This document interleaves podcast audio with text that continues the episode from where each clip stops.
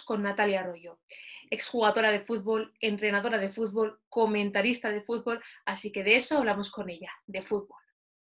¿Cómo recuerdas el fútbol en tu infancia? Porque siendo niña es verdad que todavía costaba un poquito hacer entender que las niñas jugaban al fútbol también. ¿Cómo lo recuerdas?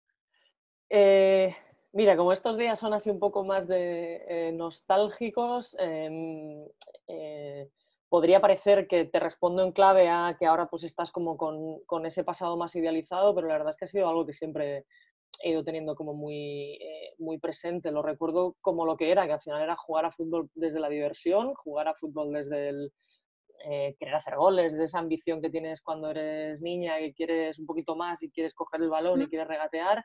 Y, y, fue la verdad muy divertido. Sí que tuvo alguna dificultad porque no había equipos. Yo soy del 86 y empecé muy pequeñita, empecé eh, de una manera muy casera, chutando cualquier cosa y manifestando deseo de jugar a fútbol, que es lo que también se veía en la televisión y demás.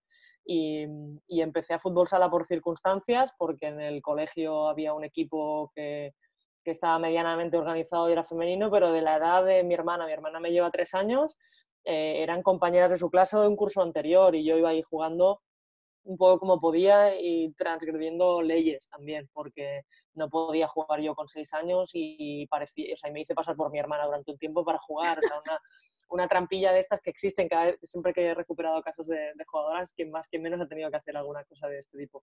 Y, y luego eso, eso eh, jugar contra chicos, las dificultades que eso trae, el hecho de que te puedan decir o no que, eh, ostras, pues juegas bastante bien a pesar de eso, ¿no? Esa, esa mirada un poco de, pues no lo haces tan mal. Em, y luego sí que es verdad que yo tenido bastante suerte que a partir de, de la otra chica que jugaba en un equipo de chicos, em, entre los padres y demás, les dijeron a mis padres que había un equipo que, que, era el Barça, muy entre comillas porque no era el Barça actual y era como un equipo asociado al club, pero no era bien bien del club, pues que, que existía y que entrenaba en una zona concreta de Barcelona y allí fuimos con mis padres un final de temporada, un mes de junio, recuerdo, a hacer unas pruebas. Me dijeron, vuelve en septiembre, ahora ya no porque las plantillas están terminadas, vuelve en septiembre, volví en septiembre y ya empecé y empecé en, en un fútbol femenino con, eh, ¿no? con, con más compañeras y en una liga eh, que en Cataluña estaba bastante estructurada, distinta como está ahora, pero estaba estructurada y no recuerdo muchos episodios tampoco de discriminación ni nada, así que lo recuerdo, como te decía, como de una manera divertida, en el que luego con ojos de adulta vas construyendo alguna dificultad quizá más, pero de la manera que lo viví, yo sé, yo pude jugar siempre como, como pude. Era, supongo, más mis padres que tuvieron que encontrarse ahí la trampa de, oye, vamos a llamarte Laura en vez de Natalia ahora para que juegues, porque si no, con seis años es demasiado pronto y no te dejaría el colegio. Eh, trampas de estas, pero yo ni me enteré. Yo iba jugando y si eran más grandes o eran niños, no lo sé. Yo jugaba y me encontraba pues uno más rápido, uno más lento y uno más gordito, eh, pero, pero no, eh, sin más. Así que un momento divertido, la verdad es que la parte que, que menos problemas me ha traído es esa, esos inicios del fútbol. ¿Y en tu casa te apoyaron siempre? ¿Tus padres eh, nunca te pusieron pegas? No, no, la verdad es que no. Sí que, que, les costó, sobre todo a mi padre, le costó quizá un año, ¿no? aquella una temporada terminar de, de de, eh, de, intentarlo, porque ya te digo, al, principio empecé en el colegio y hacía cualquier extraescolar que hubiera, porque también hice karate, hice, no sé, pues baloncesto, lo que hubiera. Eh, era una niña muy, muy movida. Y sí que hubo un año de tránsito eh, por circunstancias, porque me cambié de escuela y en esa escuela y fui a la escuela alemana y, y había que hacer como un periodo de adaptación de, de, de unos mínimos, ¿no? de una base de alemán. Uh -huh. Yo fui como una academia los días de la academia del colegio, no sé si eran martes y jueves, pues esos días coincidían que eran los mismos días que se jugaba fútbol sala en el colegio, así que durante un año no fui al fútbol sala y estuve haciendo natación, que es donde iba mi hermana y donde familiarmente pues nos encajaba el, el ir a una cosa ¿no? y movernos a, la, a, las dos en casa. Y ese año sí que fue un año en que mi padre estaba como pensando, si le gusta más la natación y no va al fútbol. no, porque eh, el fútbol igual es demasiado agresivo, pero pero luego se dieron cuenta que es que yo chutaba cualquier cosa, es decir, si yo en la piscina no me lo pasaba bien y de hecho, eh, bueno, no me lo pasaba bien, eh, siempre lo he, lo, lo he, contado. Yo iba entre que me tocaba a mí nadar y el resto de compañeras o, o gente del club sí. competía, a mí se me quedaba poco, es decir, yo me tiraba al agua y nadaba 30 segundos y volvía y ya está, yo no había hecho nada más, eso era mi competición y el resto eran tres horas de estar allí esperando que me tocara a mí mis 50 brazas. Y yo me movía y chutaba y no sé qué, mi madre me preguntaba, decía, mamá, me aburro, o sea, me gusta mucho entrenar, es divertido, pero me aburro y chutaba la mochila, chutaba las chanclas, chutaba cosas. Em, ¿Qué te gusta? Fútbol, pues vamos a apuntarte a fútbol. Sí que eso, hubo algo de a ver si a la niña se le deja de gustar esto que le gusta, un poco por, por, por esos prejuicios que siempre han acompañado al, a un deporte que en teoría se pensaba que era tan masculino, pero, pero es decir, que es, es, más el relato de, bueno, de ver si le puede gustar una cosa un poco más para ella. Esa mirada sí que mi padre la, la tuvo al principio, pero luego, ¿qué va? ¿Te gusta esto? Adelante. Y ahí han sido siempre los primeros que me han llevado y me han acompañado y han sido de los, de los padres presentes en fines de semana. No me han colocado ahí el partido y se han ido. De hecho, de hecho han disfrutado mucho de, de, las costilladas de padres y demás. Es decir, ahí apoyo 100%, pero sí que durante un, eh, un tiempecito muy al principio deseo de que me gustase otra cosa. Mi madre venía de básquet, o sea, mi madre ah. era más cañera, pero mi padre era un poco más clásico en eso. y eres muy pequeñita, pero has hecho tanto deporte individual como colectivo. ¿De esa época rescatas algo ahora como entrenadora, algo que puedas aplicar o, no tienes demasiado recuerdo de lo que puedas aplicar? Eh, sí, sí lo tengo, es decir, eh, yo al final ya hace tiempo que me, que me, he retirado, porque me retiré en 2008 es cuando me lesiono y oficialmente, digamos, yo ya no renuevo mi ficha, ya no juego en, en 2009, claro, han pasado más de 10 años y a mí eso me pilla que, que en realidad yo no he completado el recorrido, es decir, yo, yo abandono en, con 22, 23 años al fútbol. Y, pero aún así tengo bastante presente o intento tener presente las sensaciones de, de, jugadora. Y, y, sí que es verdad que creo que cometo el error de que estoy aprendiendo a, gestionarlo. Eh, a, intentar pensar un poco cómo lo vivía yo. Y yo lo vivía desde la pasión y desde la exigencia. Y a mí me, me, ha encantado jugar a fútbol y me ha encantado eh, que el entrenador me explicara y que me lo pusiera más difícil y que, que tuviera esa, esa constancia y, esa, y, ese empuje. Y eso a veces se lo pido a las jugadoras que entreno y, y que va un poco relacionado con, con, este yo más presente, más adulto, de una vez ya he dejado el fútbol, no, no hago eh, o no he hecho ningún otro deporte y en cambio pues le, he dado a la bicicleta y he hecho otros deportes de, individuales de manera muy amateur, pero individuales. Y va mucho en esa línea de, de, cómo eres tú de cabeza y cómo eres tú de constante y eso a veces sí que se lo, se lo pido a las jugadoras pensando que, que, ellas también tienen que tener esa energía y ahí sí que noto a veces que, que una cosa es que yo tenga presente ese, ese, yo de jugadora, pero, pero igual demasiado desde mi cómo lo he vivido yo que no, que no el, no sé, si va, muy bien por ahí la, pregunta que lanzabas, pero sí que trato de recuperar ese espíritu de, niña que tenía y de intentar que les motive, que les guste y que se lo pasen bien. Entonces, no quiero ser una, una entrenadora que les fría la cabeza constantemente, solo que hay un momento que, que, sé que hay una parte de sacrificio que tienes que tener, que yo la tenía intrínseca, porque para mí era la manera de entender esto. Pues habrá un momento que sufriremos, habrá un momento que lo pasaremos bien y habrá un momento que celebraremos el gol, pero por el camino hay, hay juego, hay fútbol, hay deporte, y hay frustración, y hay miedo, y hay confianza, y ahí no me la pases, y hay todo esto. Eh, intento tener eso muy vivo porque me parece súper esencial para el deporte. Lo que pasa que luego la cabeza y el coco de cada uno es, es como es, y ahí es donde, donde, bueno, pues yo tuve mis herramientas, intento trasladarle a las jugadoras esas, pero, pero luego al final cada uno tiene que descubrirlas y eso hay una parte donde, donde ya no entras como entrenadora, tú puedes darle una base a la jugadora, pero hay una parte en la que ya no.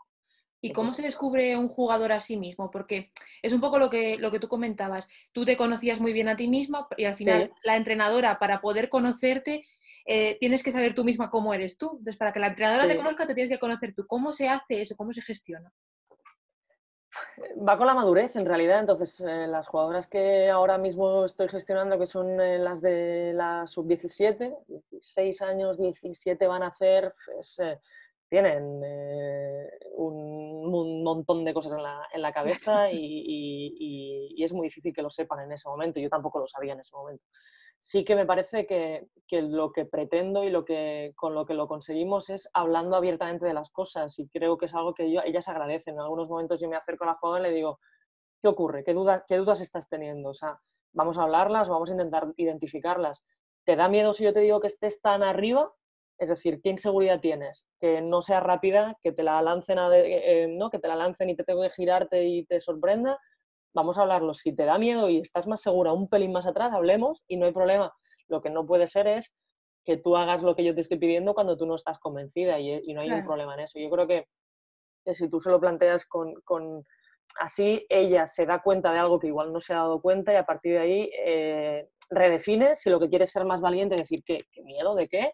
O si lo asume y ya está y lo gestiona. Pero es complicado tener herramientas, al final es, es esa prueba-error que te dan las cosas y que te da la experiencia y que, y que sobre todo lo que tienes que, o lo que yo intento hacer es eh, transmitir que el error no penaliza, o sea, penaliza en cuanto a que, bueno, pues, pues que hay que aprender de eso. Y si, tú, si te ha molestado ese error, trata de, de arreglarlo. Si, si, ya te está bien, pues adelante con ese error y con esa manera de funcionar. Pero lo demás es que cada uno tiene que hacer el camino, porque si no, al final yo voy a construir falsas yo, o sea, no, yo, yo no, no, tiene sentido. Yo tengo una manera de afrontar las cosas, ellas tienen que tener la suya.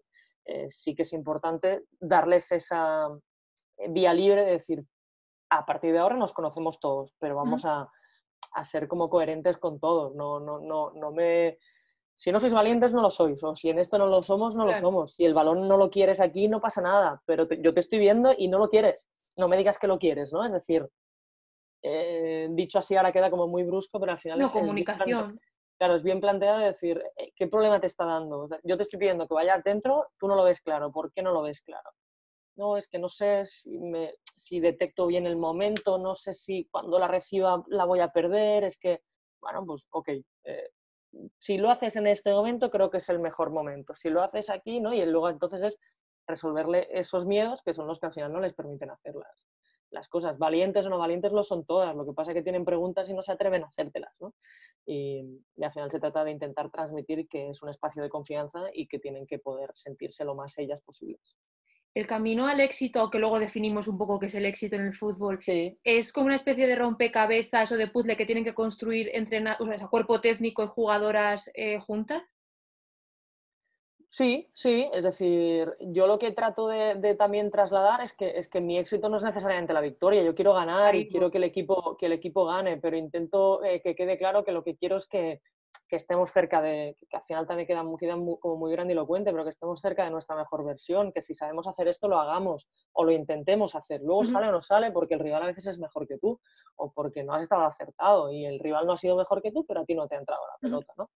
Eh, pero sí que trato un poco de separarme de eso, dejando muy claro que en mi caso mi ocupación me, pide ganar porque yo la pido, la voy a pedir siempre esté donde esté, pero además es que me la van a exigir porque, porque tenemos posibilidades de ganar y, lo que sí que está claro es que luego eh, en días de derrota yo he felicitado a mi equipo porque me ha parecido que han estado cerca de lo que yo había pedido que, se había hecho. ¿no? Estoy, estoy cabreada porque he perdido, porque no he conseguido una parte del objetivo, pero la principal que era intentarlo, que era hacer esto, esto, esto bien, eh, sí que lo hemos conseguido y, intento recordarlo lo máximo posible porque si no hay confusiones de lo que es el, el éxito o el objetivo de los, de los partidos. O al menos yo es lo que, lo que, en lo que creo seguro eh, en la formación y creo que en el mundo eh, senior también. ¿eh? Es decir, el éxito no puede ser solamente una cosa que no depende de ti, tienen que ser cosas que dependan de ti. ¿no? Y, y, sí que me parece importante que, que, quede eso claro porque es la, lo que además ahí construyes juntamente con, con el equipo.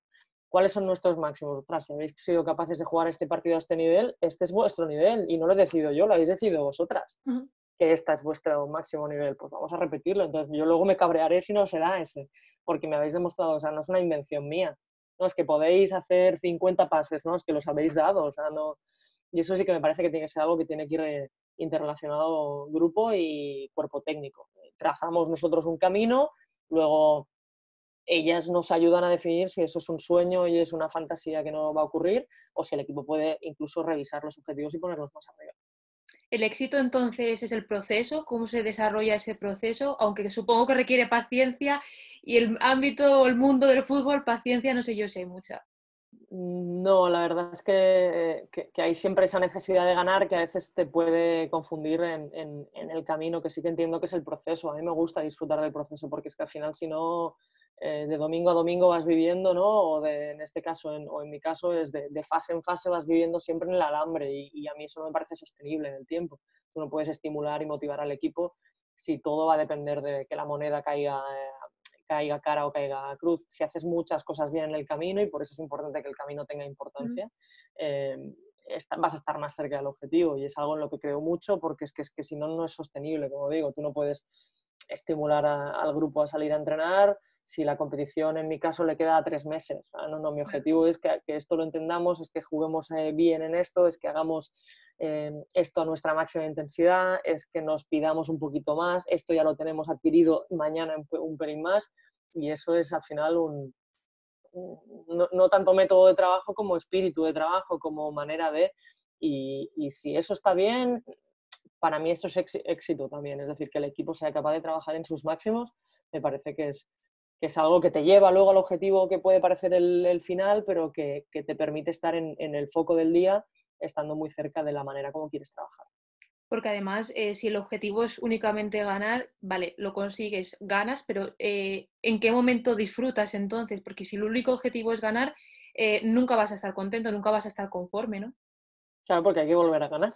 Exacto. Entonces ahí es donde, donde todo te va comiendo, es decir, lo que se suele comentar, que hay que saber disfrutar también del momento de victoria, saber parar y recrearte un poco, ¿no? Sin que eso te paralice para lo demás pero, pero del análisis de todo lo que vas haciendo es donde tiene que salir el motor, del análisis de decir, hemos hecho muchas cosas bien, pero hay alguna que no, vamos a intentar ver qué, es lo que no ha funcionado.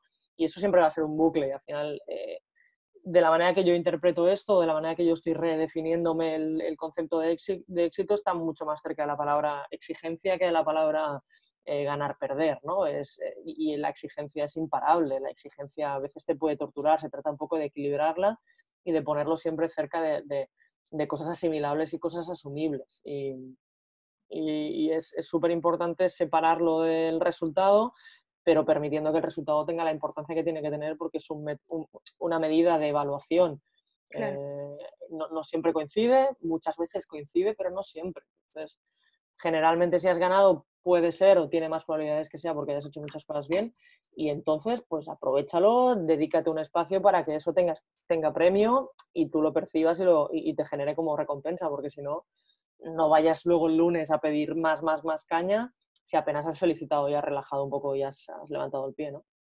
Claro. Y volviendo a tu, a tu etapa de jugadora, mm. eh, ¿cuál era el éxito para ti entonces en tu etapa de jugadora? ¿La victoria? seguramente, de una manera más simple, ganaba y volvía contenta y me iba a casa a comer y a ver eh, las motos, eh, porque por horario, ¿no? Aquello justo eran las dos y corre a ver las motos. Em, y sí, pero, pero de la manera que yo lo vivía, lo vivía y eso recuerdo hace relativamente poco, hacía un par de temporadas, pero recuerdo que Mascherano fue uno de los que parece que le puso en boca de varios periodistas una realidad que, nunca se habían planteado, que era yo no me lo paso bien en los partidos, me acuerdo que decía él, ¿no? Que era, estoy sufriendo todo el partido, estoy ahí agonizando, estoy al límite de este delantero si me la coge aquí, ahora me toca correr, estoy en tensión, disfrutar, disfrutar de la manera que entendemos disfrutar, de estar eh, mirando una película y relajados y sin pensar, eso no ocurre. Entonces, mi manera de éxito, pues supongo que también lo cuantificaba en si he hecho buen partido o mal partido, y eso era una primera respuesta a mis padres. ¿Qué tal? ¿Eh? Muy bien, ¿no? Y yo, ah, sí, pero no. Entonces, estaba ahí un poco, siempre he sido en ese sentido, mm, no sé si muy entrenadora, me decían algunas compañeras, o muy, muy crítica. La verdad es que sí que es algo que me, me acompaña bastante a mi, a mi manera de ser. A veces, eh, por eso te digo, estoy intentando medirlo para no serlo en exceso, pero ese grado de exigencia hacía que, que yo valorara mis partidos en función de, de, mi actuación, de mis cosas bien, de mis cosas mal, de si yo había cumplido lo que se me había pedido. Y eso también recuerdo hablarlo mucho con mis padres, mi padre, tendrías que haber subido un poquito más, ha habido un momento que podías haber chutado y no has chutado, y no, y me hacía, y le decía, papá, no, no, no, he hecho lo que me ha hecho el entrenador, el entrenador me ha dicho que hiciera esto y yo lo he hecho, entonces lo he hecho bien, lo he hecho bien, ¿no? Y era, bueno, pues mi, mi, mi raya de evaluación, mi medida de evaluación era un poco el respetar eso que, que me pedían que hiciera y si lo había hecho, pues consideraba que estaba bien eh, y cerca de haber hecho el partido que tocaba. Y ahora como entrenadora, ¿dónde posicionas la, línea de la crítica? De la eh, autocrítica. ¿En la mía o en la de hacia el equipo? Ambas. Eh, vuelven a estar muy en, qué podía hacer yo y no he hecho o no he sabido hacer. Y entonces hay como distintos grados de evaluación en el partido. Los, de, los que me pueden quedar más frescos de esta temporada el partido termina y hay una primera evaluación de en qué hemos estado bien como equipo, qué se ha hecho bien, qué se ha hecho mal, el equipo ha interpretado bien el mensaje que se le ha trasladado. Entonces, a partir de ahí, si, si me empiezan a salir nos, ¿no? si me empieza a salir un, ostras, el equipo esto no lo ha tenido muy claro, entonces empiezo a revisar si lo he explicado suficientemente claro, si, eh, si eh, dentro del claro mm, ha habido un momento que he dejado pasar algo, es decir, que ha habido un momento que yo recuerdo haber notado una alerta de decir, uy, esta jugadora no, no quería yo que estuviera tan abierta y está muy abierta. Si por lo que sea, ostras, llevo ya dos, dos, comentarios en el partido, no me meto en ese detalle que igual no es tan importante, si luego resulta que tiene importancia, entonces empiezo a decir, uy, debería haber actuado cuando he notado la primera señal. Entonces voy un poco midiendo, no tengo un gran patrón de, de o no tengo un único patrón de, evaluación, sino que sencillamente intento revisarlo todo desde el comprender todas las partes. ¿Qué, qué, influencia he tenido yo en que, el, en que el equipo pues, no haya resultado eh, todo, ¿no? O que el partido no haya resultado todo lo redondo que yo querría, o en qué he tenido influencia en el, en el sí. Y en ese diálogo, pues eh, intento encontrar eh, aquellos espacios en los que no he tenido éxito o no ha salido todo tan, tan redondo, tan fluido como querría para intentar actuar sobre, sobre ello a, futuro. Y, y, si me salen cosas, ¿no? los ok y los check ahí de bien, considero que, ha estado bien. Éxito, no sé, es que realmente no es una palabra que utilice en el, en, el día a día como tal. Sencillamente tengo sensaciones de satisfacción y de esto estaba controlado, esto estaba bien, esto eh, ha salido como lo hemos preparado. Eh, suelen ir a eso, a qué influencia he tenido yo. Igual que hay muchos momentos que digo, este gol se lo ha inventado la jugadora y aquí yo no tenía ningún tipo de influencia, ¿no? Y eso es éxito, no es éxito. Eso es, bueno, es el talento que ella tiene y la habilidad que yo he tenido de aprovecharme de ese talento. Entonces es un poco llevarlo, no sé, la verdad es que, que funciona de manera, no sé si es muy mm, como muy improvisada, muy natural, es, es fluir sobre, sobre, sobre eso, ¿eh? sobre la revisión del partido de una manera lineal, es, es ir, ir interrelacionando eh, lo que yo he dicho con lo que se hace, lo que no he dicho con lo que no se está haciendo, lo que te hace el rival y lo que tardas en reaccionar, y ahí es, bueno, si tú más o menos vas viendo que has hecho todo lo que tenías en tu mano, pues ya está. Pues eso es lo que yo podía hacer y lo demás ha ocurrido. Eh, ¿Está bien hecho? ¿Volvería a hacerlo? Que es un poco las preguntas que a veces hago. Sí, creo que lo volvería a hacer exactamente igual solo que intentaría hacerlo en pelín antes, ¿vale? Pues entonces, ¿es éxito o no éxito? Bueno, pues es éxito en la parte de que me he dado cuenta y eso me, me, me, ayuda a estar más preparada para la próxima vez, pero no sé, es un poco ahí cómo funciona, no sé si te he respondido la, sí. la, la, pregunta. Es un poco un análisis interno, pero intentas también hacer una especie de análisis externo, es decir, como desde fuera, ¿no? De quizá espectador, analista, un poco una mezcla de ambas, ¿eso también lo intentas o, o te centras en el análisis interno? Eh, yo tengo la sensación de que, de que, van como muy de la mano los dos, es decir, eh, las, las, cosas eh, que yo mm, siento dentro sí que es probable que me lleven a un, a un aprendizaje del partido en clave qué podría hacer yo la próxima vez, qué me enseña este partido para hacer un poco mejor mi, mi función la próxima vez, eso probablemente entraría dentro del interno y luego del externo es qué ha ocurrido que se ha escapado un poco de nuestro control. Y ahí sí que tengo, pues en el proceso posterior de revisarte el vídeo, ahí tienes inevitablemente una, una mirada externa. Lo que pasa que la diferencia de, de, cuando hago esa mirada externa como entrenadora de un partido que yo he vivenciado como entrenadora en el banquillo, es que yo sé lo que he dicho en la charla, yo sé lo que he dicho durante el partido, yo recuerdo más o menos el momento en el que he dicho, ostras, aquí es donde nos hacen daño, este pase es el que no deberíamos permitir. Pero recuerdo además que en ese momento igual estaba diciéndole algo a la jugadora para que no lo permitiera, pero no le ha dado tiempo a escucharlo, lo que sea, o recuerdo que no lo he dicho, no sé, ¿no? Y ahí es donde el, externo se me mezcla con el interno y lo que me ayuda a hacer eso es, calmar cosas, es decir, es calmar exigencias, porque al final si no desde el vídeo a veces lo ves todo y dices, no, no, claro, es que deberíamos, aquí estamos muy arriba, ¿no? Es que aquí estamos muy abiertas, ¿no? Es que aquí, fíjate, aquí qué bien le hemos hecho esto. Bueno, pero es que luego en realidad dices, yo ahí no he tenido ningún tipo de influencia, ¿no? Entonces, eh, el, el, externo está muy unido en el caso de, de los partidos que yo he dirigido, digamos, están súper relacionados. Eh, por, desde mi punto de vista, por, por, darle sinceridad a todo. Es decir, yo si a la jugadora no le he pedido A, luego no me puedo enfadar si A no ha salido. Eh, si no la he pedido, no, no, no, me puedo enfadar, ¿no? no me puedo disgustar o no me puede generar sensación de frustración o de fracaso. Eh, lo que sí que tengo que intentar es detectarlo para que la próxima vez no, no ocurra. Y como analista o periodista, eh, me ocurre que la interna no la tengo y entonces, eh, bueno, intento ser muy, muy cuidadosa con el análisis externo que yo haga para definir lo que desde mi punto de vista está bien o mal hecho, si es que existe el bien o el mal hecho. Ostras, yo creo que aquí ha faltado un poco de, aquí yo creo que ha faltado esto, pero siempre sabiendo que es que no sé si se ha dicho o se ha pretendido. Igual si no se ha pretendido, no está mal que no haya salido. Me explico y siempre me claro, un poco esa frustración de que, de que me falten elementos. Y hablabas de tu influencia en el desarrollo del juego, de la influencia de la jugadora, pero ¿cuál es la influencia o la importancia del rival? Porque a veces se nos olvida un poco que, hay 11 jugadores o jugadoras delante, ¿no?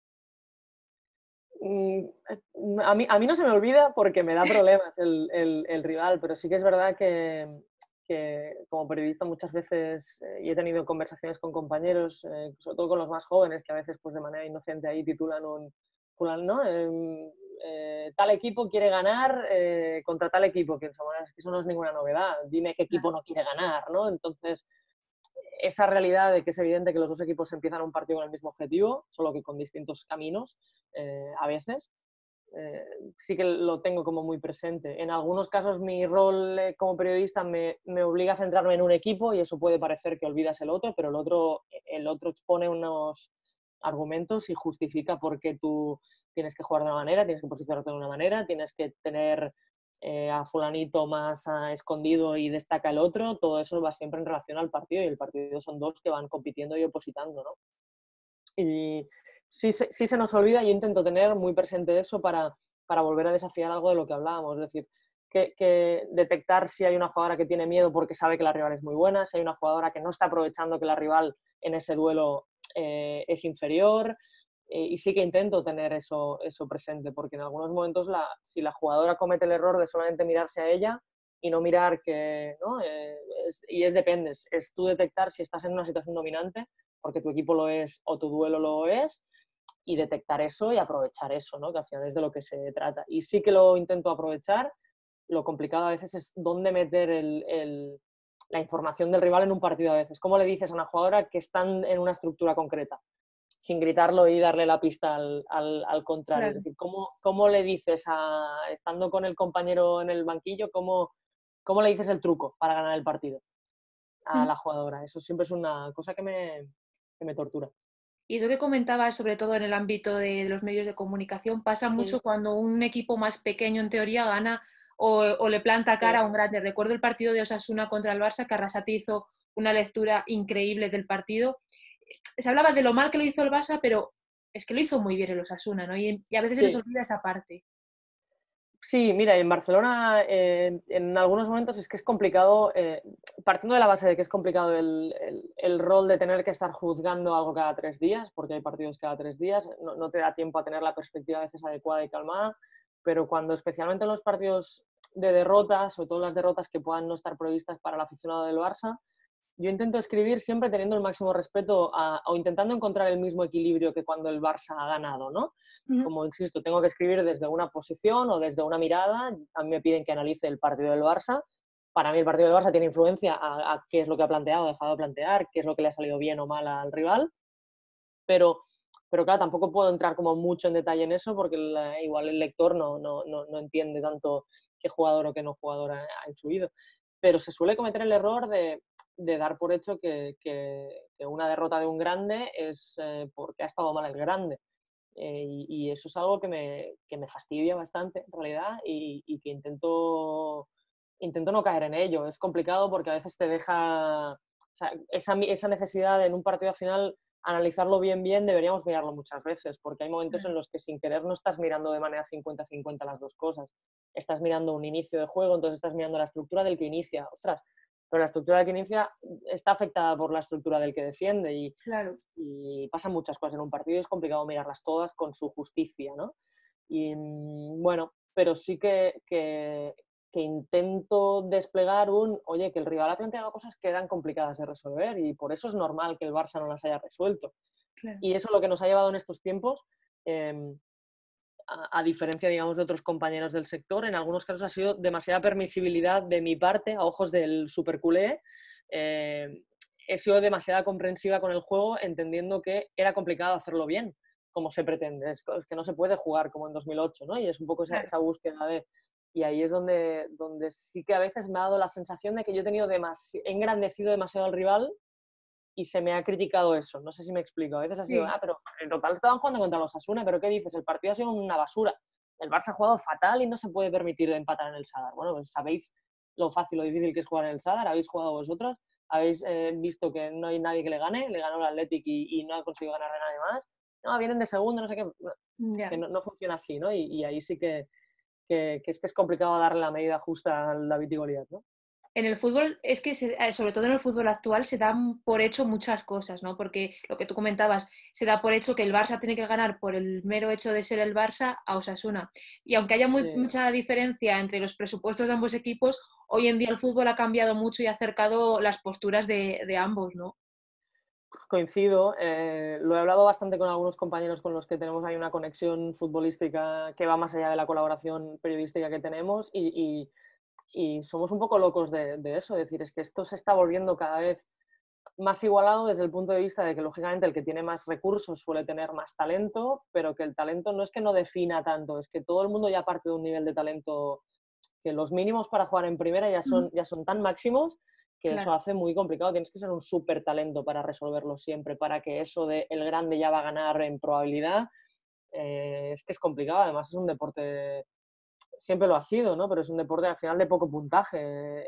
tengo yo la sensación, y ahora que igual si añadiéramos a alguien muy del mundo del básquet me diría, estamos en las mismas, pero casi el partido se va a decidir em, tirando mucho a canasta. Si tienes más talento tirando a canasta, pues es más probable que ganes. Tengo la sensación de que la probabilidad en este deporte eh, del fútbol mm, baja mucho más, iguala mucho más las fuerzas, porque al final un error te puede costar el partido. Cuando un error en balonmano o en baloncesto te da más tiempo a recuperarlo si realmente tú eres grande, ¿no? En ese sentido, y sí que, que, eso yo creo que tortura a los equipos grandes cuando pasan por rachas y por ciclos y por generaciones de, un poquito menos talento, ¿no?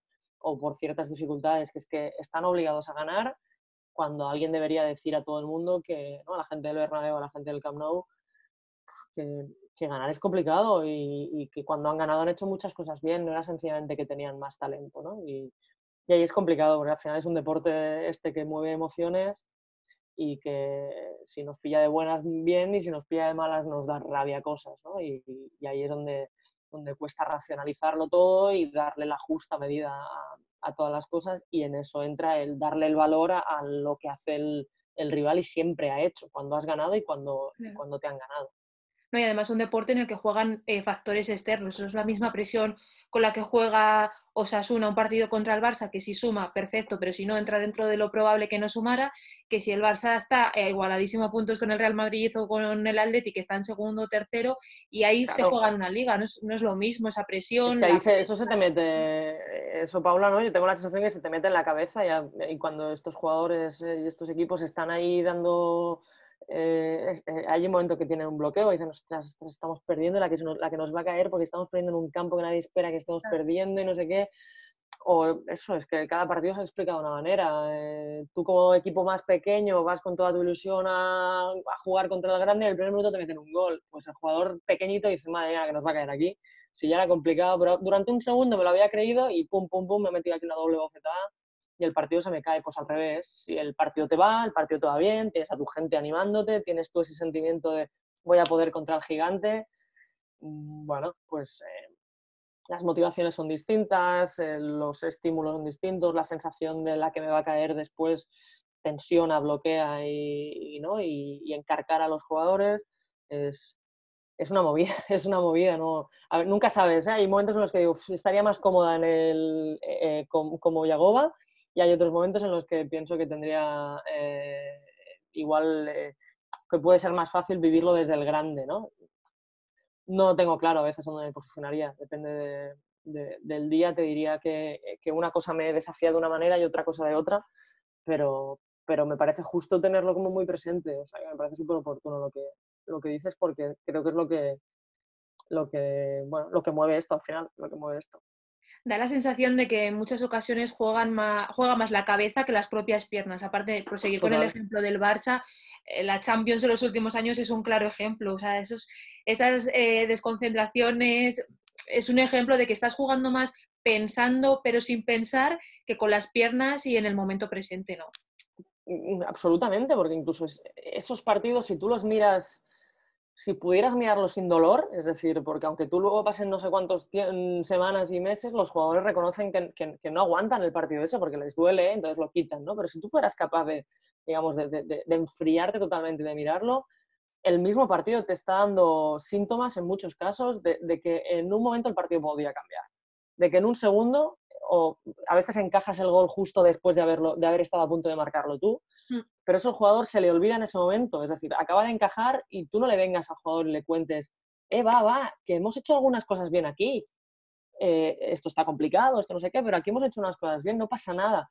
A ese jugador en ese momento ni lo oye, ni lo siente, ni lo piensa y luego le está viniendo todo el no vamos a ser capaces, otra vez nos está volviendo a pasar esto. Sí. Y, el, el, balón ya no lo quiere, pero es que es aplicable ya no solo al Barça, a cualquier contexto, es lo que te decía antes, de eh, la jugadora, mm, tú, tú, a veces la ves mejor de lo que ella misma se ve. La jugadora no es consciente del talento que, que tiene, la jugadora no es consciente de, de, la calidad que tú le ves, entonces tú le estás pidiendo, ella atrévete, coge el balón, regatea, porque tú le ves que tiene capacidad de regate, que tiene y, y, ella no lo ve.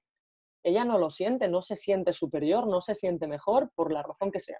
Porque acaba de hacer un regate y no le ha salido bien. Entonces, es que al final, esa jugadora no te, lo va a hacer. Tú le vas a estar pidiendo regates y la jugadora no te lo va a hacer porque, porque el coco no le va.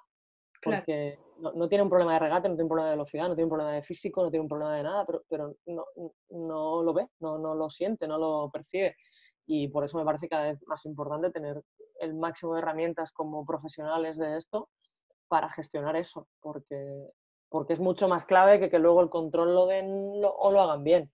Eh, es gestionar ese momento de agobio y de tensión y cómo se hace, volvemos a lo que decíamos antes, cada uno tiene que encontrar su manera y sus tiempos y sus técnicas. Pues Rafa Nadal bota mucho y mastica la jugada y no sé qué, y ahí el deportista que tiene que el portero lo gestiona de una manera y el, delantero de otra.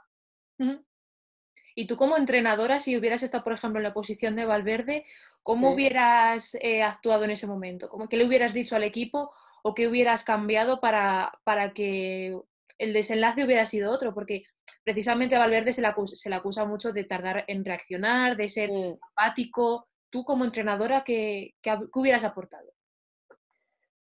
Creo recordar, y ahora no es un dato, no, no es un dato que tenga, eh, creo recordar que en Anfield, ahora no sé si está obligado por algo, creo que, creo que en Anfield, en, eh, en la vuelta del de, ¿no? el, el 4-0 que, que, le hace el Liverpool, creo que hace un cambio relativamente pronto. Es decir, creo que en Roma su primer cambio es en el 82 y creo, ahora no, insisto, eh, no, no recuerdo, creo que en Anfield cambia antes me parece que es un algo que a él, a él le quedó en ese partido. Es decir, me han criticado por no reaccionar antes, igual, igual ah, él intenta hacer eso. A mí me da la sensación eh, que no es tanto de esos partidos como en general, que cada vez más este deporte, por lo que decíamos, como está más igualado, cuando se desiguala en un momento, que puede ser una racha buena del equipo eh, o un castigo de más, un error, ¿eh? tú estás jugando el partido intentando ahí que venga, venga, venga, venga, y hay un error y te ganan o te meten un gol, o te pillan al contragolpe y el partido cambia, porque el jugador empieza a decir, ostras, pues pero ¿qué hemos hecho mal? Y si estamos ya...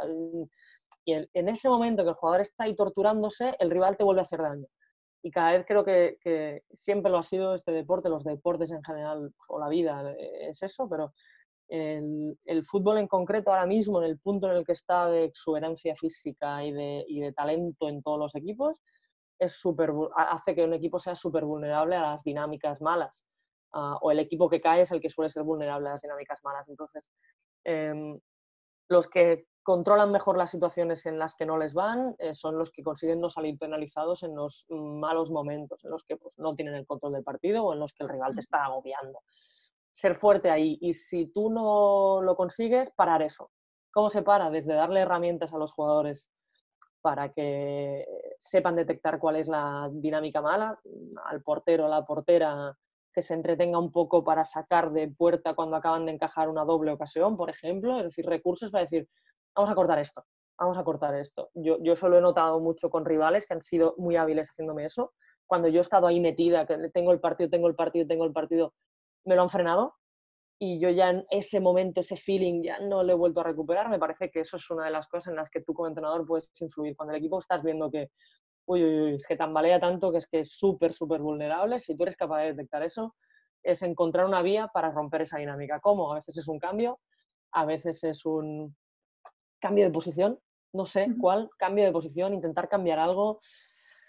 Igual empeoras, ¿eh? ese es el problema y esa supongo que es la tortura que tenía Valverde, decir, es que, que, toco ya, o sea, que toco ya, si el equipo ahora lo veo, si toco le confundo, no sé, es que es una tortura complicada, pero como mucho yo creo que, es un darte cuenta de que la dinámica y justo en la segunda parte creo, el partido de Roma y el de Anfield no son iguales, la primera parte del Barça en, en Liverpool es relativamente buena, eh, pero el día de Roma sí que creo que los primeros minutos de la segunda parte, si no recuerdo mal, eh, eran de un equipo moribundo, es decir, un equipo que, se, que, te, están pisoteando y ahí sí que es un, te están pisoteando, no sé, en karate, algo, pues dile a Busquets que se tira al suelo o dile que a alguien que meta una segada, yo qué sé, es que no sé, ahora queda muy feo, eso no lo diría, ¿eh? pero algo, algo que, que rompa la dinámica, que la cambie, que al rival de repente le lleve a pensar esto que estamos haciendo no es real, porque si no, eh, ese momento de flow, eh, que hablan mucho de, de ello en, y cada vez se está metiendo más en el mundo del fútbol, eso es muy de deportes individuales, y es eso, es tener ese feeling. Y ese feeling, cuando no lo tienes, no pasa nada, no lo tengo, pues al menos que el rival no lo tenga y que al menos no me machaque, ¿no? Una de las cosas... que creo que es algo que, que, yo como jugadora lo, lo, intentaba sobrevivir, ¿eh? porque no, no, era ni la más hábil ni nada, pero había momentos que decía, uff, es que eh, ahora, ahora no la falles, ahora, solo limítate, a, controla, devuelve y, y, ya volverás a estar en un momento de más confianza. Ahora estás de mínimos, ahora, ahora ahora sobrevive y, eso, bueno, pues a veces te sale bien y a veces no. Una de las cosas que más repetís los entrenadores en las ruedas de prensa es que eh, se, ha, decidido el partido por detalles. Unos de esos detalles eh, son eh, la capacidad de reacción, de improvisación de los jugadores y la rapidez en, en hacerlo, porque se entrena mucho, se entrena, pero, pero eso se llega a entrenar. ¿Cómo se hace eso? ¿Cómo se entrena? si lo supiera lo intentaría aplicar y te diría que tengo, tengo la receta mágica. Coincido que al final muchos partidos se explican por, por micro cosas, eh, que de haberlas hecho diferentes eh, hubieran cambiado el, signo del partido, la, dirección del partido, pero, pero dentro de esos detalles luego hay algo más concreto, es decir, que al final yo creo que es como un escudo que nos ponemos a veces para, para explicar la superficie deficiencias de nuestro equipo, deficiencias nuestras. Al final suelto detalles y esto cuela y, parece que he estado cerca de ganar el partido. Sí que es verdad que a veces hay un detalle que hace que sea injusto a tus merecimientos, sean los que sean y sea eh, este parámetro tan subjetivo, pero, pero lo que sí que me encuentro es que lo que es complicado es, eh, por lo que decíamos de lo mental, trasladar en una situación de relativo relax porque no hay un peaje, porque yo no gano y no pierdo en el entreno, por mucho que intente encontrar mil estrategias de, eh, de puntuación, de reproducir. Venga, vamos a hacer un partido en el que tú estás eh, ganando 1-0, quedan 10 minutos y estáis jugando con una jugadora menos. O sea, por mucho que intente reproducir situaciones de cierta complicación de competición, que me quedo con una menos, que voy perdiendo, que tengo que remontar, que lo que sea, eso es en el fondo la jugadora sabe que no es real sabe que es un entrenamiento. Entonces, por eso ahí vuelvo a, la necesidad de exigir de tal manera que tú eh, vivas un poco alejado del resultado, alejado del contexto, que tú tengas que estar siempre en, tu máximo. Y, es, creo, la única manera de que tú esos detalles pues, puedas estar un poco más cerca de, entrenarlos. Pero eh, a mí me ha ocurrido siempre intentando entrenar tandas de penaltis, que en mi competición en las autonómicas hay cosas que se resuelven con penaltis y hemos intentado hacer distintas estrategias y en el fondo no hay ninguna que lo revise igual y mi conclusión no, no, no, la he podido comprobar de una manera que, que pueda ser medianamente objetiva o, extrapolable. Es que como yo le he dado importancia pues, al juego, al dominar el partido y como he intentado convencer a mi equipo de que era capaz de ganarle al rival, cuando llega al final del tiempo reglamentario y no ha conseguido ganarle al rival, sus sensaciones de derrota. Afronta la tanda de penaltis sabiendo que tiene técnica de, sus horas para, marcar los goles, para meter el lanzamiento, que, los ha chutado bien, que sabe cuál es su lado preferente, todo eso lo sabe. Pero su manera de afrontar la tanda de penaltis es desde la derrota. Es desde el no lo he conseguido en el tiempo reglamentario que había sido mi camino. Eh, y, y, a veces me he planteado si entonces tengo que rebajar el discurso de eso y, meter mucho más la posibilidad de que los penaltis son algo posible. Me parece siempre que lo he hecho, pero igual no es suficiente. O igual tiene que ver un poco con lo que decíamos de Osasuna o Barça. Si, si, tú eres el Barça, ¿cómo llegas a la tanda de penaltis contra los Osasuna sintiendo que tampoco es una derrota? No, pues claro, el jugador está pensando, debería haberle ganado a Osasuna en 90 minutos. No lo he conseguido hacer, entonces la tanda de penaltis es como, bueno, va. Y el pequeño, entre comillas, llega mejor preparado. Y eso ahí son esos, no sé si son los detalles, pero es algo que, me encuentro en mucha dificultad de, de entrenar el, con la transferencia que luego se tiene al partido. Lo entrenas de una manera, pero luego en el partido estás cabreado, estás con el flow o estás con, con sensación de que en el partido no, no, has estado acertado y de que ahora, uff, penaltis, uh, con la portera que tiene, no con no sé qué, ahí mm. ya es coco otra vez. Y ahí es muy complicado. Hablábamos antes de la lectura del partido desde el banquillo a nivel colectivo, pero el haber sido jugadora te da esa capacidad de anticipación o de empatía para saber qué le puede ocurrir a una jugadora en concreto. Es decir, lo que comentábamos de, le tendría que haber dicho a Busquets, tal, identificar eso al haber sido jugadora es más sencillo. Yo creo que sí, ¿eh? por, incluso por la experiencia que voy notando. Si, has, es aplicable a todos. Si tú consigues empatizar con, pues en teoría le entiendes mejor y le puedes ayudar mejor. Y si tú has sido jugador, pues eh, es importante, pero no, no, creo que sea exclusivo. Es decir, si no lo has sido, pero tienes mucha capacidad para, para entender los, eh, los, sentimientos del jugador, pues igual también lo consigues. Lo que pasa es que te va a costar un poco más, pues porque tus vivencias no, no se acercan a las que estará teniendo el, jugador. Pero igual es complicado. Y a veces me lo planteo con Zidane y pienso, o Zidane o yo qué sé, Messi. Si Messi quisiera ser entrenador luego a la larga, claro, sus sensaciones de jugador son rarísimas. Porque habrá cosas que él, que él dirá, no, no, solucionalo, va, va, venga, va, es fácil. Porque él como jugador eh, ha tenido capacidad para resolver cosas. Y allí a veces me planteo si te dificulta más de lo que te ayuda haber sido jugador, si has sido un súper talento. Eh, yo no sé si es tanto que me ayude como que lo que sí que soy es súper observadora con eso y lo que intento es, lo que te decía antes, es detectar eh, la medida de lo posible si la jugadora está con cara de, con cara de que si está sufriendo o no está sufriendo, ahí tengo que darle un... O sea, si si cuando me mira, me mira como diciendo, no veo muy claro esto que me estás pidiendo, o si me mira me dice, sí, sí, sí, sí, ahora por fin, ahora me has puesto por la derecha y ahora es lo que yo quería. Y eso es más eh, observación de jugadora y de conocer más al ser humano, te diría que no tanto el haber sido jugadora o no, sino es tener el máximo de, capacidad de lectura emocional a, a la jugadora, porque me parece una variable que es súper trascendente en los partidos. Y hablando de empatía, aunque no sepamos hacer las recetas de éxito en ningún ámbito, pero ¿qué crees que tiene que tener una buena entrenadora o un buen entrenador para, ser bueno? Mm, a, mí me gusta imaginar que, tenga que tener un grado de flexibilidad sin que eso le quite eh, claridad en su plan. Es decir, yo, yo estoy convencida de mi plan, creo que es el mejor, luego tengo que ser capaz de, de ser flexible lo suficiente para ajustarlo, porque eso va a necesitar ajustes. ¿Cuáles son?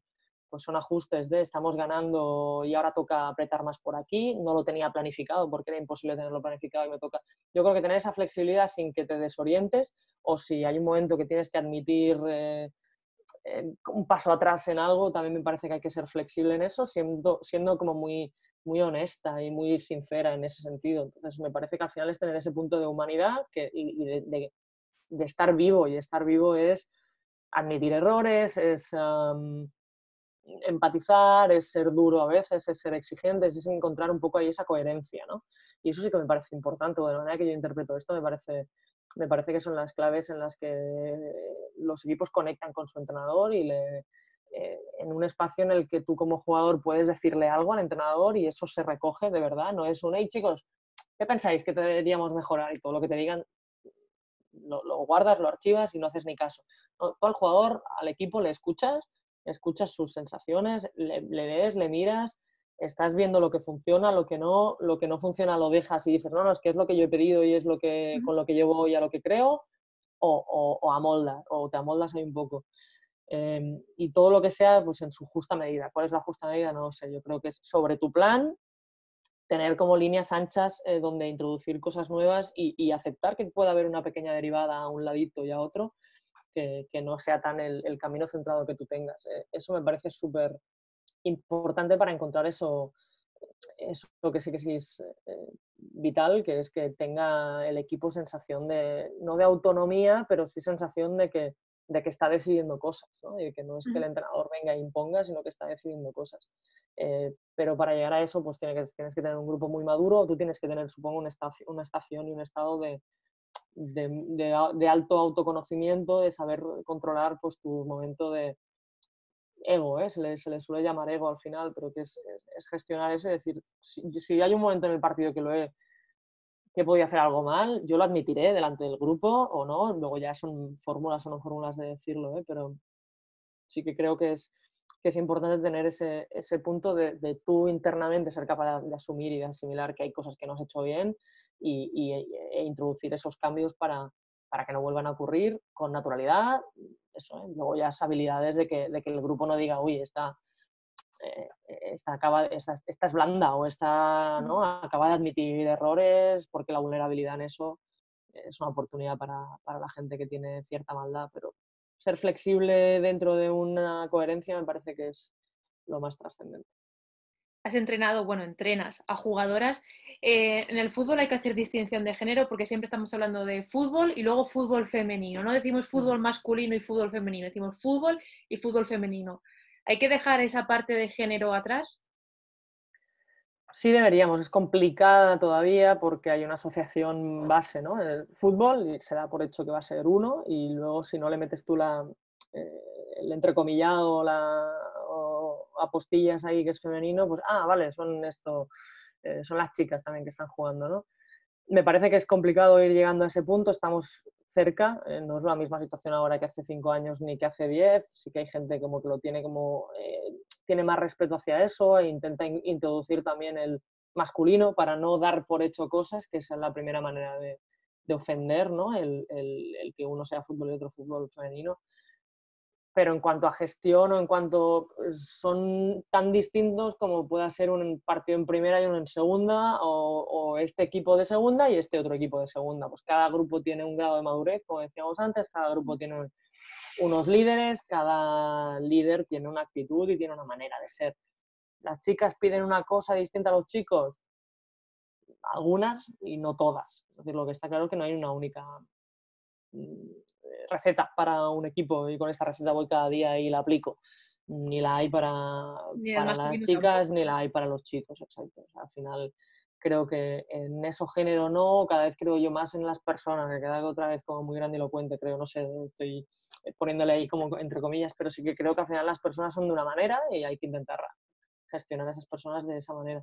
Eh, el género en qué influencia, bueno, todavía influencia, somos una, una sociedad eh, muy segmentada en eso y todavía muy, muy estigmatizada y estereotipada en eso, y entonces ahí pues todavía te obliga a tenerlo como en consideración, pero, pero estamos cada vez más eliminando esos géneros, de manera que al final estamos como, como cada vez más eh, como no sé, seres humanos o de una manera mucho más, mucho más eh, libre de, de, coletas o de rosas y azules. ¿no? ¿Llegará el cambio antes que la educación en esa nueva sociedad o llegará primero la educación de cara a esa nueva sociedad y después el cambio? Creo que estamos más en un tiempo de, que el cambio surge mm, donde surge y eso se eleva y se traslada a las instituciones o, a los lugares donde en teoría se tenía que haber provocado el cambio, pero también son pequeños cambios muy inocentes, igual ese profesor que hay un día que se salta esa lección y, introduce una reflexión, igual eh, eh, ¿no? Eh, alguien que, que, traslada la necesidad de revisar un material con con todo mi respeto y avisando de mi desconocimiento exacto de cómo funciona ahora mismo todo, ¿no? Eh, los planes de estudios y demás, sí que me parece que al final los cambios lo piden la misma, las mismas generaciones y eso se ve en la calle, se ve que hay un nuevo espíritu reivindicativo, parece en distintos ámbitos, sobre distintos temas, que el, el grupo de estudiantes parece más activo ahora que igual que la última generación o las dos generaciones de anteriores bueno, quizá porque se había llegado a un bloqueo y a un estado en el que realmente era o empieza a caer la, pared o, nos chocamos contra la pared ya de manera muy evidente. Y al final el, cambio surge y eso es el que lleva luego a decir, uy, aquí hay una necesidad de cambio, vamos a cambiar. Me mm. parece que ahora mismo todavía somos más las personas las que iniciamos el cambio que no las instituciones las que cambian.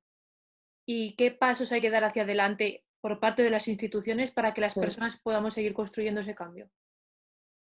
¿No? Permitir una voz disonante en algo, ¿no? Es decir, permitir que alguien pueda decir, vale, ok, ¿no? Es decir, encontrar ahí el equilibrio. Si lo que me toca es obedecer, obedezco, pero yo puedo decir también que no me parece del todo bien.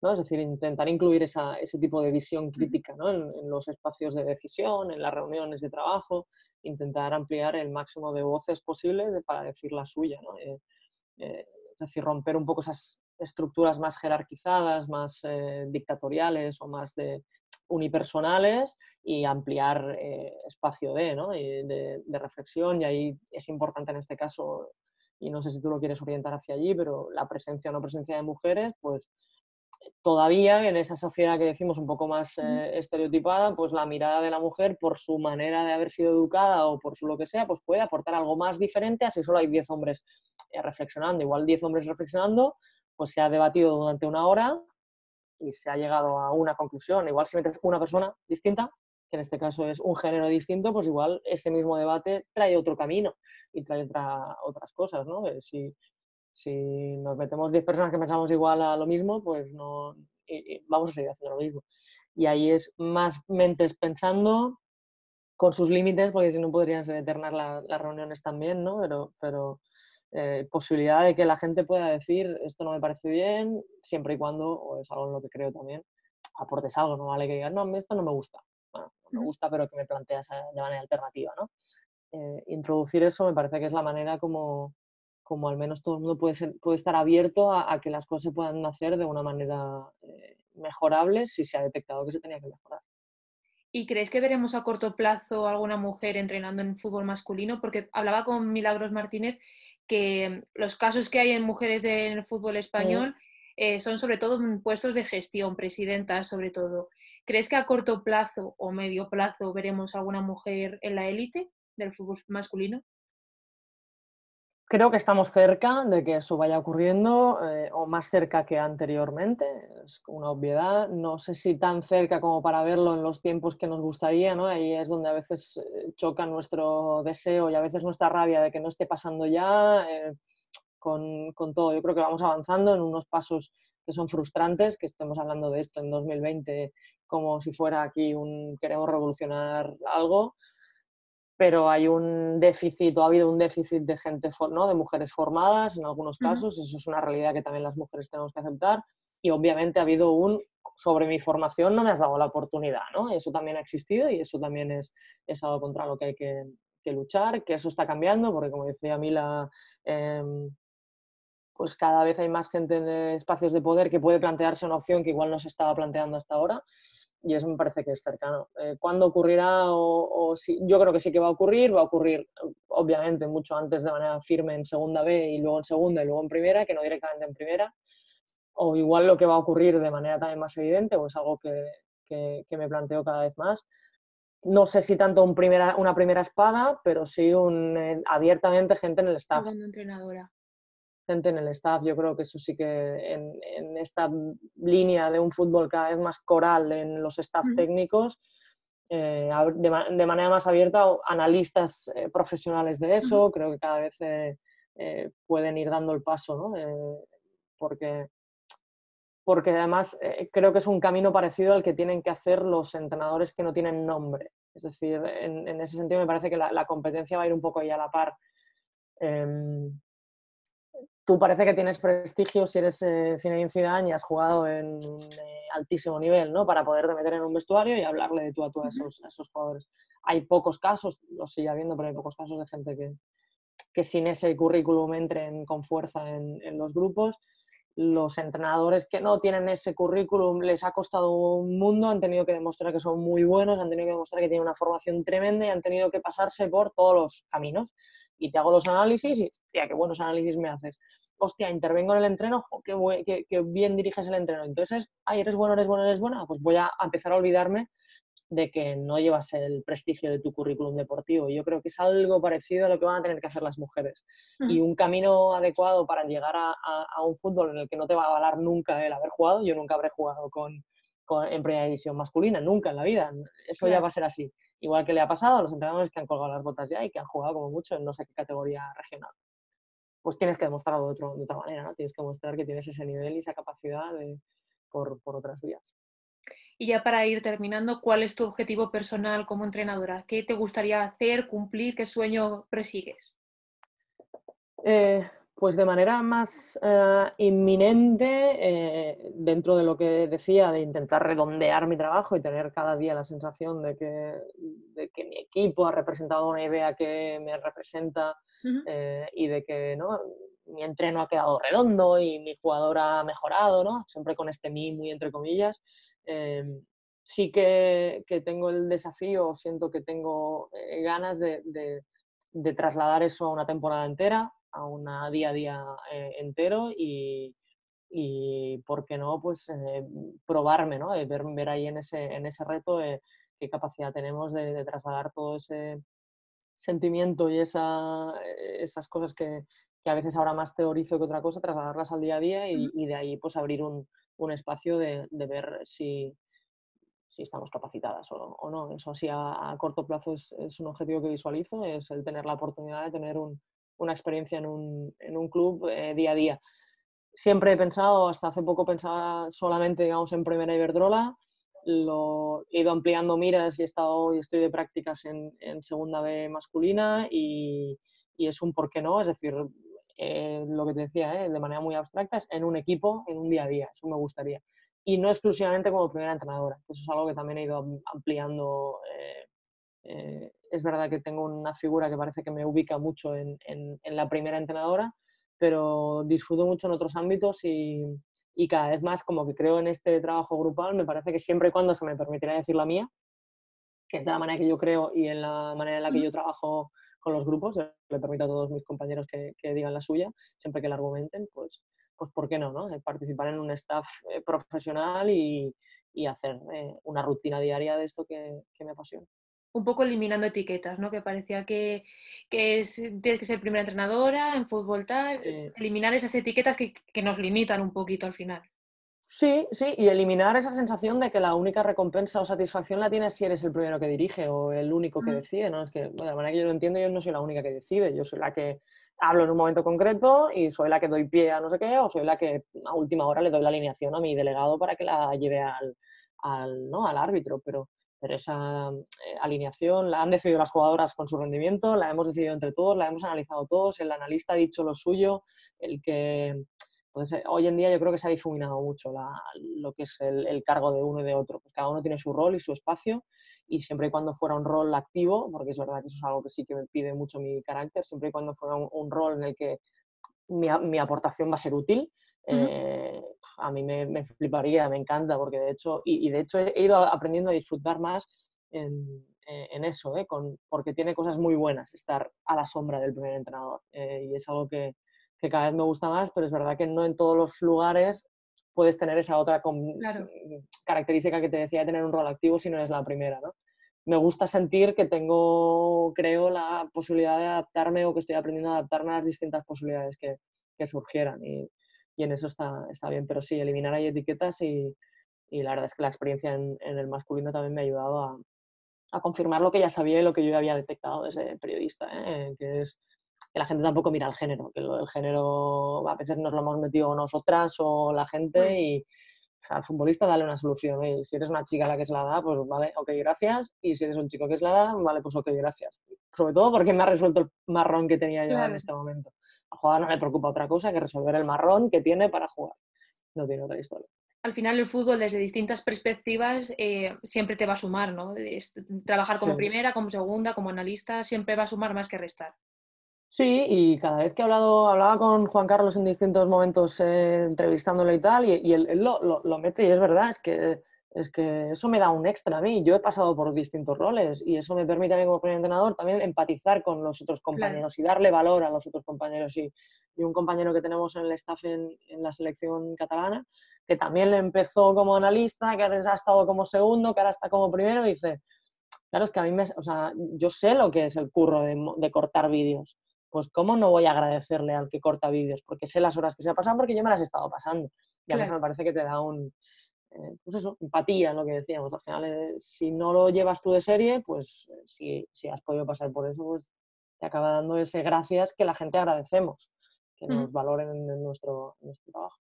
Pues ojalá te veamos muy pronto en los banquillos, pero no dejes tampoco los micrófonos. Ojalá ahí tenemos una, siempre un, Un dilema. El demonio, el demonio, el no sé qué, ¿no? me gusta todo y acabas de, te acabo de meter una chapa de una hora de respuestas. Me gusta comunicar, de manera que lo vivo esto, están, están, tan juntos las, las dos parcelas que, que, no sé, pero lo complicado de esta ecuación es que eh, ir hacia un camino te quita el otro, ¿no? Y es donde, donde a veces cuesta un poco, pero bueno, la vida es decidir y, y tocará pillar una bifurcación en algún momento. Y si no, volveremos, y si no, un micro y oye tú, lo que sea, todo sea tener... Reinventarse. Sí, todo sea tener mil proyectos. Gracias, Natalia. Paula, un placer.